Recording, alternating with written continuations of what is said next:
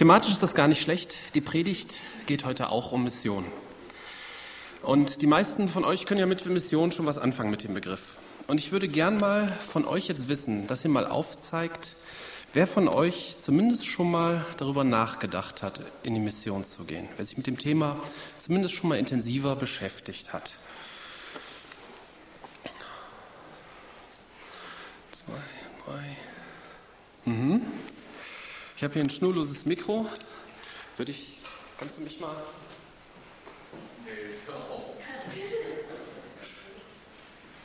Das ist jetzt spontan. Ähm, warum bist du letztendlich nicht gegangen? Das ist eine gute Frage. Also ich bin mit dem Thema auch noch nicht fertig. Also ich habe keinen Ruf für oder kein Okay bekommen bisher auszuwählen, sondern immer eigentlich die Bestätigung durch Bibelstelle bleibe in dem Land und nähere dich redlich. Das hört sich jetzt ein bisschen anklagend an, man könnte mich ja selber auch anklagen, weil ich bin ja auch hier geblieben, wie ihr seht. Ähm, ich frage dich einfach mal so ganz spontan. Ja, also als ich mich mit dem Thema beschäftigt habe, ähm, ja, habe ich dann kurze Zeit wieder in Umständen gewesen und dann hat sich das erledigt. Okay, ja. Hier war noch einer. Warum ich nicht gegangen bin? Oder warum wir nicht gegangen sind? Oder war damals die Kinder zwei, knapp drei Jahre alt waren. Und dann kam der Gedanke, was, wo gehen sie in die Schule? Und dann kam halt auch so nach Gesprächen, kam dann heraus, dass teilweise Kinder in Internate gingen und so weiter. Einfach, was wir uns nicht vorstellbar. Okay. mal wieder aus. Ja? Du auch, genau. Ja, also es gibt ja nicht nur die Außenmission, es gibt auch die Möglichkeit äh, der Heimatmission und da haben wir vielfältige Möglichkeiten. Zum Beispiel die Straßenmission des Bibellesegrundes im Sommer.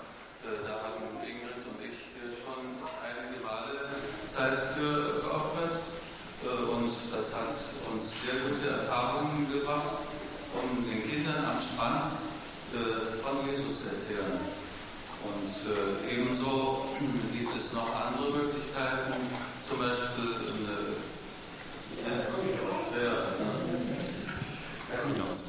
Also ähm, klar, die Leute, die hier geblieben sind, die haben sich natürlich nicht tatenlos vom Fernseher gesetzt, das ist schon klar. Ähm, wir werden da auch nachher, nee, jetzt mache ich das mal auf, nachher mal drüber nachdenken, ähm, was so der Unterschied ist zwischen Inlandmission und Auslandsmission. Ich selber habe auch darüber nachgedacht, habe ich vorhin ja gesagt, und ich habe von 92 bis 96 viele Einsätze in Kroatien, Tschechien, Rumänien und Bosnien mitgemacht. Ich habe sogar geschafft, in Sarajevo mal in die Zeitung zu kommen. Das hing auch mal eine Zeit lang da hinten, 96. Da haben wir halt christliche Literatur und Hilfsgüter verteilt. Und für mich waren diese Einsätze auch sehr eindrucksvoll. Also zum einen wurde man mit den Kriegsfolgen ziemlich konfrontiert. Damals waren ja die Jugoslawienkriege. Und ähm, wenn man zum Beispiel in Sarajevo auf einer Hauptstraße steht und die Hochhäuser drumherum sind so alle halb kaputt und eingefallen, dann ist das schon was ganz anderes, als wenn man im Fernsehen nur so ein paar Kriegsbilder sieht. Man wird sich bewusst, wie gut man es hier hat. Oder bei meinem ersten Einsatz in Kroatien, da hatten wir auch viel mit bosnischen Flüchtlingen zu tun, die ihre ganze Habe zurücklassen mussten. Und ich hatte damals auf der Uni keine Diplomarbeit, keinen Nebenjob und kein Auto und habe mir echt Sorgen gemacht, wie es weitergeht. Und dann habe ich gesehen, wie diese Flüchtlinge da gehaust haben. Und da habe ich gemerkt, ich habe eigentlich gar kein Problem.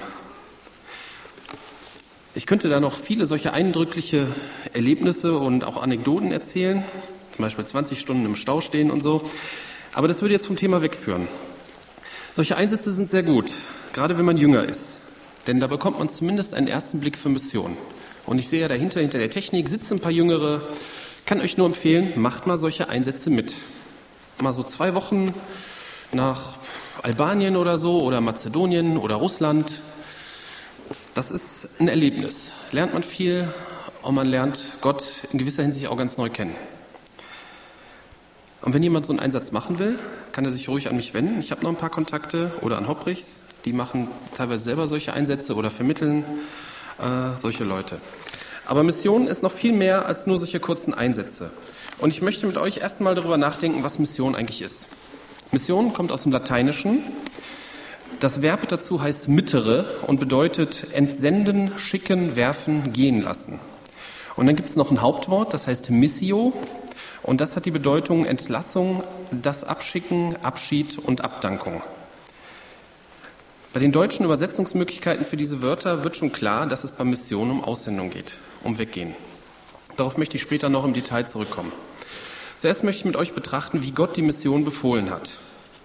Und dann haben wir die bekannten, äh, die bekannten Verse in Matthäus 28, 18 bis 20. Jesus trat auf sie zu und sagte, mir ist alle Macht im Himmel und auf der Erde gegeben. Darum geht zu allen Völkern und macht die Menschen zu meinen Jüngern. Tauft sie auf den Namen des Vaters, des Sohnes und des Heiligen Geistes und lehrt sie, alles zu befolgen, was ich euch geboten habe. Und seid gewiss, ich bin jeden Tag bei euch bis zum Ende der Welt. Hier haben wir einen richtigen Befehl zu allen Völkern zu gehen, Menschen zu Jüngern zu machen, sie zu taufen, sie zu lehren. Und eingerahmt ist dieser Befehl in der Zusage, dass Jesus einerseits alle Macht hat und andererseits immer bei uns ist. Für die damalige Zeit war dieser Befehl eine Sensation, weil die Juden durften ja eigentlich gar keinen Kontakt zu Nichtjuden haben. Das in der Apostelgeschichte wird das deutlich, wo Petrus da dem Cornelius begegnet. Und hier wird eine kulturelle Grenze gesprengt. Dieser Missionsbefehl gilt natürlich hier auch bei uns im Ort. Ne? Wie der Horst auch schon sagte, innere Mission, auch hier in Leichlingen, hier in Deutschland, möchten wir Menschen zu Jüngern machen. Geht hier nicht um Zwang, ne, zu Jüngern machen, sondern es geht darum, dass man, zu äh, dass man durch Zeugnis Menschen gewinnt. Das wird in Apostelgeschichte 1, Vers 8, was der Andreas am Anfang schon vorgelesen hat, deutlich. Wenn der Heilige Geist auf euch herabkommt, werdet ihr mit seiner Kraft ausgerüstet werden. Und das wird euch dazu befähigen, meine Zeugen zu sein, in Jerusalem, in ganz Judäa und Samarien und überall sonst auf der Welt, selbst in den entferntesten Gegenden der Erde. Es geht um das Bezeugen. Menschen werden Jünger Jesu, indem sie das Zeugnis von anderen hören und sehen und dann auch persönlich Jesus als ihren Heiland und Herrn erkennen. Wir machen also zu Jüngern, indem wir glaubwürdig unseren Herrn Jesus, wir nie fertig sein werden hier auf Erden. Und durch Jesu Allmacht und Zusage, immer bei uns zu sein, wird es erst möglich. Ist klar, ohne Jesus kann man sich die ganze Mission sparen. Erstmal zählte, fehlt der Inhalt unseres Zeugnisses und wir müssten es aus eigener Kraft tun.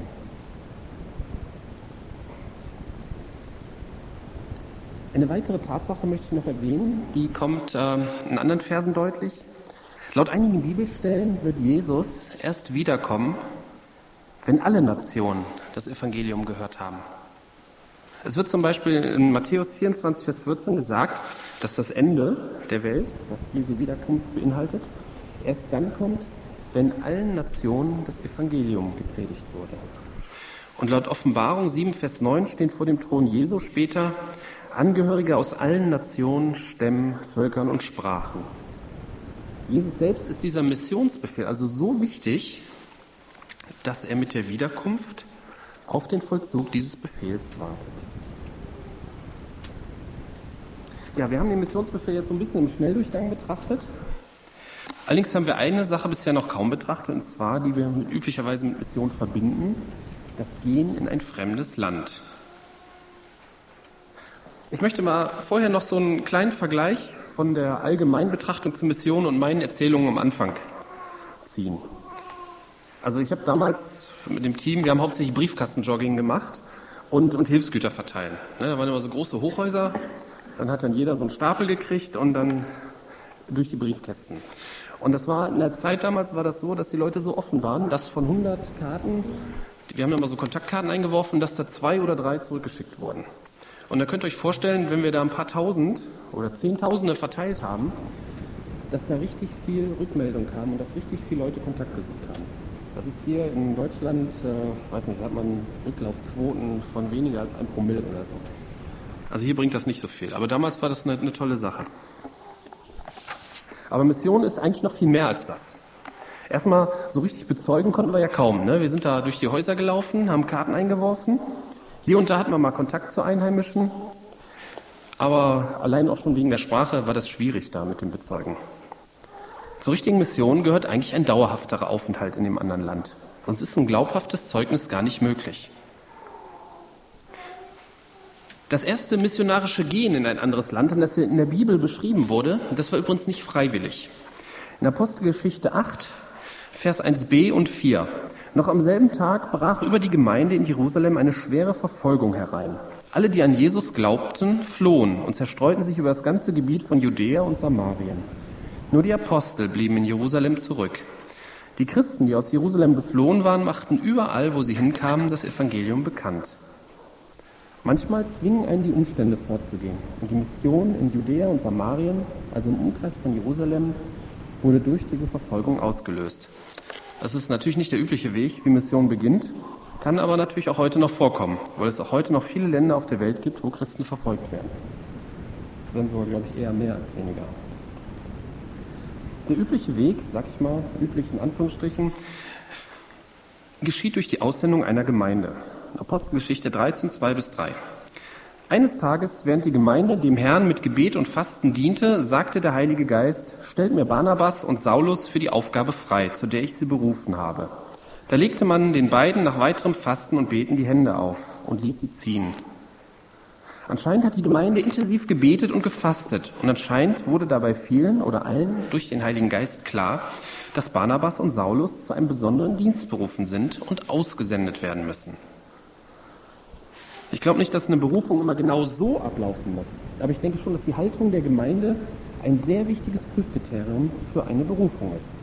Und es ist natürlich von Vorteil, wenn die Gemeinde beim Hören auf Gott in der Frage nach der Berufung für einen hinter einer Person steht.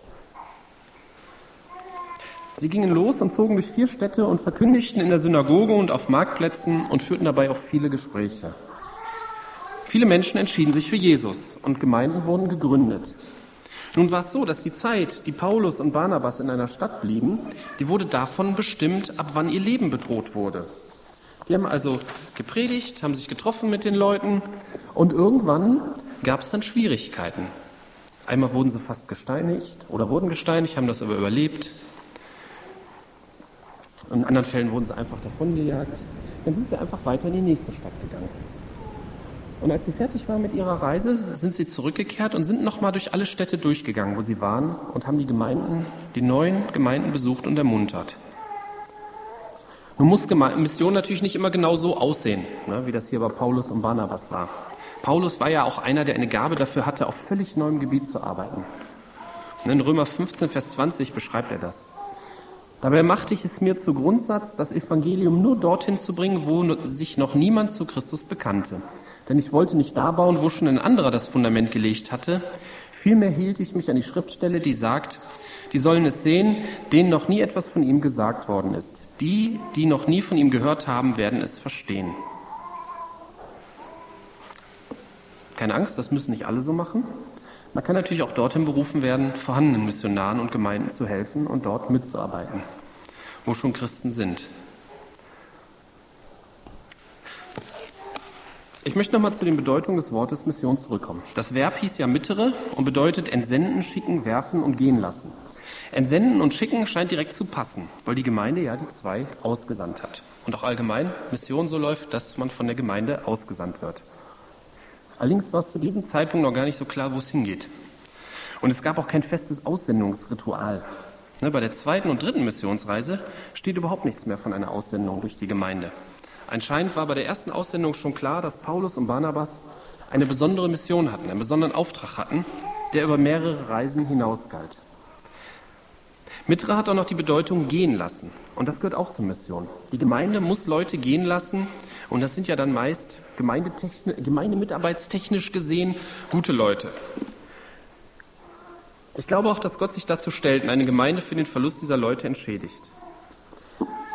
Ja, und dann steht in dem Hauptwort Missio auch noch die Bedeutung Abschied. Und ist klar, wenn jemand gehen muss, tut immer weh. Was gehört noch zur Mission? Dem Juden ein Jude, dem Griechen ein Grieche. Vor vielen Jahren, da war ich noch ein junger Student, da habe ich äh, mal ein Gespräch mit einem Missionar gehabt, wo ich die Meinung vertrat, dass ja alle Christen Missionare sind oder sein sollten, manche im Ausland und manche bei sich zu Hause. Der Missionar widersprach mir und er meinte, es ist ein großer Unterschied zwischen einem evangelistischen Christen, der in seinem Umfeld bleibt, und einem Missionar, der in einen anderen Kulturkreis zieht.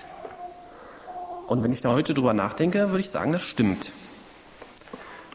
Paulus beschreibt das im 1. Korinther 9, Vers 19. Ich bin also frei und keine Menschen gegenüber zu irgendwas verpflichtet. Und doch habe ich mich zum Sklaven aller gemacht, um möglichst viele für Christus zu gewinnen.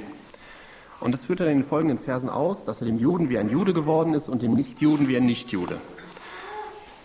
Und Vers 22 sagt er dann, und wenn ich mit Menschen zu tun habe, deren Gewissen empfindlich ist, verzichte ich auf meine Freiheit, weil ich auch diese Menschen gewinnen möchte. In jedem einzelnen Fall nehme ich nur jede erdenkliche Rücksicht auf die, mit denen ich es gerade zu tun habe, um jedes Mal wenigstens einige zu retten. Die meisten von uns haben ja diesen Abschnitt so einer frommen Kurzform in Erinnerung, ne? dem Juden ein Jude, dem Griechen ein Grieche. Aber malen wir das uns noch mal weiter aus. Dem Türken ein Türke, dem Äthiopier ein Äthiopier, dem Afghaner ein Afghane, dem Inder ein Inder und so weiter. Können wir so eine Anpassung bringen, um Menschen für Jesus zu gewinnen? Wie können Sie unser Zeugnis verstehen, wenn es sprachlich und kulturell schon zu viele Missverständnisse gibt? Hier wird deutlich, dass Mission sich schon von Evangelisation hier im Land unterscheidet. Und es wird auch deutlich, dass man für die Anpassung an eine andere Kultur natürlich auch die Kraft des Heiligen Geistes braucht. Selbstverständlich sind die Grenzen zwischen Evangelisation und Mission fließend, weil man ja auch hier im Land, ne, muss man sich ja auch häufig an seine Zielgruppe anpassen.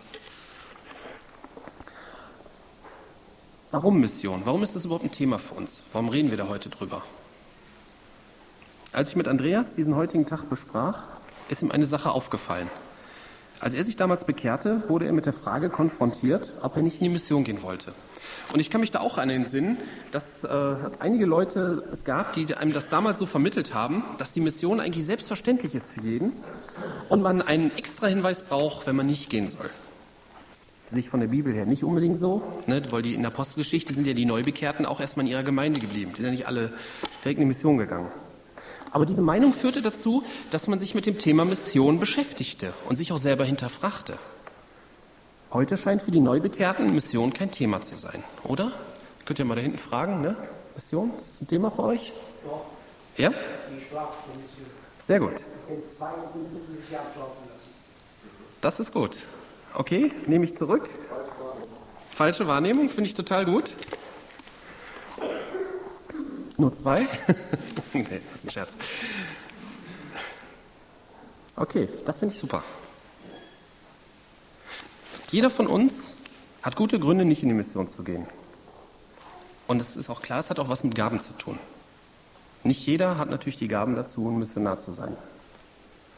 Ich habe damals irgendwie den Zeitpunkt, in die Mission zu gehen, habe ich irgendwie verpasst. Ich hatte überlegt, nach dem Studium, ein Jahr oder so, nach Kroatien oder so, aber irgendwie, ich habe es nicht gezielt genug verfolgt. Wahrscheinlich, ich glaube auch nicht, dass es meine Gabe ist. Ich wäre da wahrscheinlich auch untergegangen. Aber mir fiel zu dem Thema Mission fiel mir ein Buch ein. Das habe ich vor Jahren mal gelesen. Ich weiß nicht, ob das irgendeiner kennt, das ist schon uralt. Der Typ hat schon während des Ersten Weltkriegs gelebt. Glühende Retterliebe von Oswald Smith. Ähm, es ist ziemlich provozierend.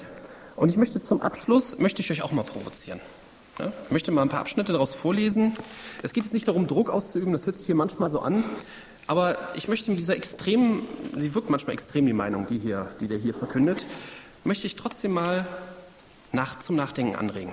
Ich lese mal zwei Abschnitte vor.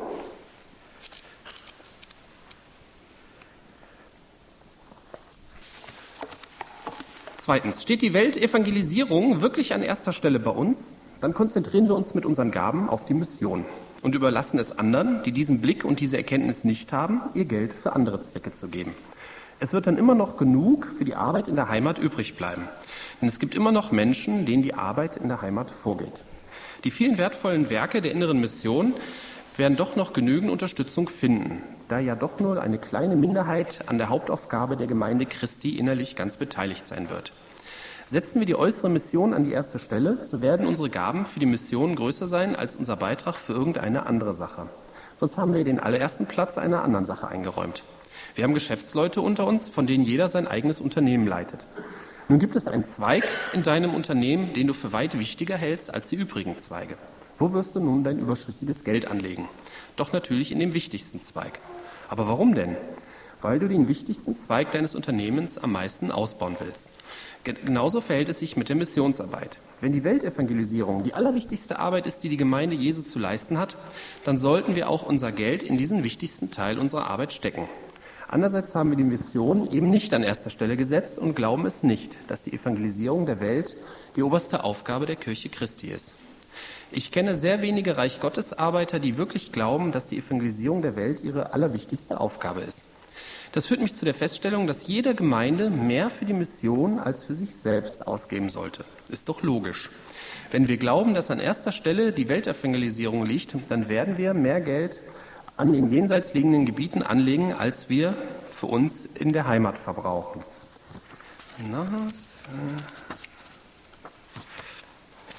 Erinnerst du dich noch an die Speisung der 5000 durch den Herrn Jesus Christus? Weißt du noch, wie er befahl, dass sie sich gruppenweise alle auf dem grünen Rasen lagerten, immer eine Reihe hinter der anderen? Kannst du dich noch erinnern, wie er dann die Brote und Fische nahm, dafür dankte, sie brach und seinen Jüngern weitergab? Und weißt du noch, wie seine Jünger dann dem einen Ende der vordersten Reihe anfingen, weiter an dieser ersten Reihe entlang gingen und jeden ein Stück reichten? Weißt du noch, wie sie dann kehrt machten und an demselben Ende der gleichen vordersten Reihe anfingen und jeden fragten, ob er noch zum zweiten Mal nehmen möchte? Weißt du es noch? Nein und tausendmal Nein. Hätten sie so gehandelt, dann wären die hintersten Reihen wohl aufgesprungen und hätten aufs heftigste protestiert. Sie hätten wohl gerufen, hallo hier, kommt doch mal nach hinten, helft uns doch. Wir haben gar nichts gehabt, wir sterben, wir verderben. Das ist nicht recht. Wo bleibt die Gerechtigkeit? Warum sollen die da vorne gleich zwei Mahlzeiten auf einmal serviert bekommen, bevor wir auch nur den ersten Krümel erwischt haben? Und damit hätten sie vollkommen recht. Wir reden vom zweiten Segen. Ihnen ist noch nicht einmal der erste Segen zuteil geworden. Es wird bei uns von dem zweiten Kommen Christi gesprochen. Sie haben noch nicht einmal von seinem ersten Kommen gehört. Das ist einfach nicht recht. Warum sollte ein Mensch das Evangelium zum zweiten Mal hören, ehe es nicht alle zum ersten Mal gehört haben? Ihr alle wisst es genauso gut wie ich, dass keiner einziger von den 5000 Mann, bei denen die Frauen und Kinder noch nicht mitgezählt waren, sich zum zweiten Male bedienen konnten, ehe allen die Erste Hilfe zuteil geworden war. Es war eine durchaus gleichmäßige Verteilung der Nahrung. Doch seither ist es von wenigen Ausnahmen abgesehen nie mehr vorgekommen, dass, gleichmä dass gleichmäßig verteilt wurde. Manche Gemeinden geben noch nicht einmal in dem Verhältnis 50 zu 50. Sie schicken nicht so viel hinaus auf die Felder der äußeren Mission, wie sie für sich selbst verwenden. Vielleicht wirkt das alles ein bisschen übertrieben. Ist ja irgendwo auch klar, aber Leute, die begeistert sind, die wirken manchmal übertrieben. Und der scheint ja begeistert zu sein. Oder schien begeistert zu sein. Der ist bestimmt schon tot, wenn er während des Ersten Weltkriegs vom Pastor war. Mehr Geld für die Außenmission als für unsere eigene Gemeinde aufzuwenden, erscheint übertrieben. So auf den ersten Blick mir persönlich auch. Aber fehlt uns nicht etwas? Schmoren wir vielleicht nicht zu so sehr im eigenen Saft? Fehlt uns der Blick nach draußen aufs Missionsfeld? Ich meine, wie, wie, oft beschäftigen wir uns mit Mission? Ich weiß nicht, wie ihr das persönlich macht. Ich weiß, dass ich früher hatte ich immer so eine Weltkarte an der Wand hing und darunter stand für jeden Tag ein Land. Da konnte man dann immer für bieten. Und bei irgendeinem Umzug ist die Weltkarte dann verloren gegangen und dann hörte das doch irgendwie auf.